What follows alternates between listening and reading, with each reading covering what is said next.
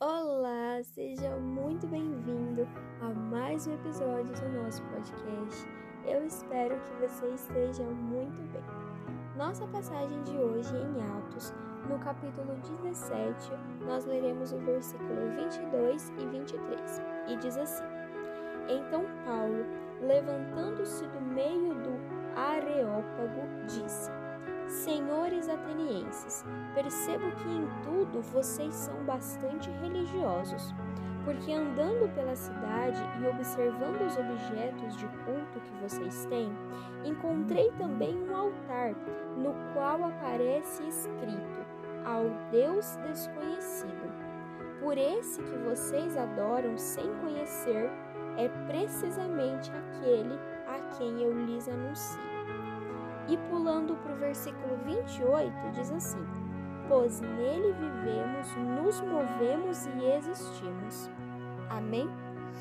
Nesse texto que nós lemos, Paulo ele está passeando pela cidade de Atenas e ele percebe uma coisa muito interessante, que os atenienses eles eram muito religiosos.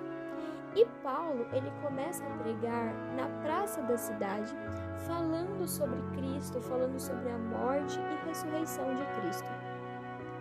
E alguns dos homens poderosos de Atenas acabam levando Paulo é, para esse lugar que eles chamaram de Aerópago, que era um lugar onde os grandes mestres da lei se reuniam para falar sobre, sobre a, a política da cidade. E esses homens, eles perguntam a Paulo sobre qual Deus ele está falando, sobre qual é essa nova doutrina que está surgindo no meio de Atenas. E Paulo se levanta e fala isso que nós acabamos de ler. Ele fala que durante a visita dele a Atenas, ele percebeu que ali existiam pessoas muito religiosas e que inclusive existia um altar que estava escrito ao Deus desconhecido. E Paulo, quando pregava, estava falando daquele Deus, daquele Deus que não tinha imagem, daquele Deus que ninguém sabia como ele era, que era um Deus invisível.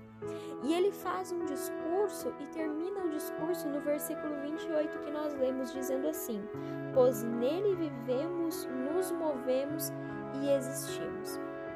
A minha passagem de hoje, o que eu quero deixar para você é a seguinte reflexão.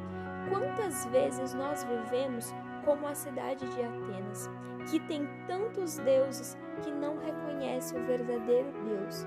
Eu não falo de deuses como são pregados em outras religiões, mas coisas na nossa vida que nos prendem, que nos deixam é, colocados dentro de uma caixinha, que nos prendem ao vício, deuses que nós colocamos, deuses como o dinheiro, deuses como bebidas, deuses como pessoas, pessoas a quem admiramos que se tornam para nós o caminho que nós vamos seguir.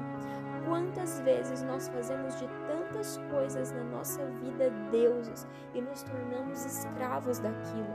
Atenas era assim. Atenas tinha tantas coisas dentro daquela cidade que ela não reconhecia quem era o Deus verdadeiro.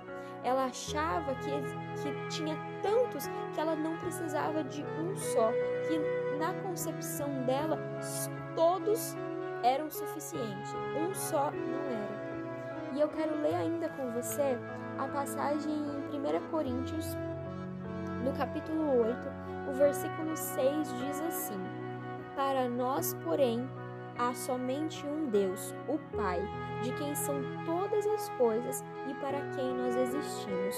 Um só Senhor Jesus Cristo, por meio de quem todas as coisas existem e por meio de quem também nós existimos. Amém? Nós temos um Deus que guarda, que controla, que protege a nossa vida. Não faça de coisas, não faça de ações, não faça de pessoas deuses na sua vida. Somente Deus é digno da nossa adoração. Amém? Que o seu dia seja abençoado e até o nosso próximo episódio.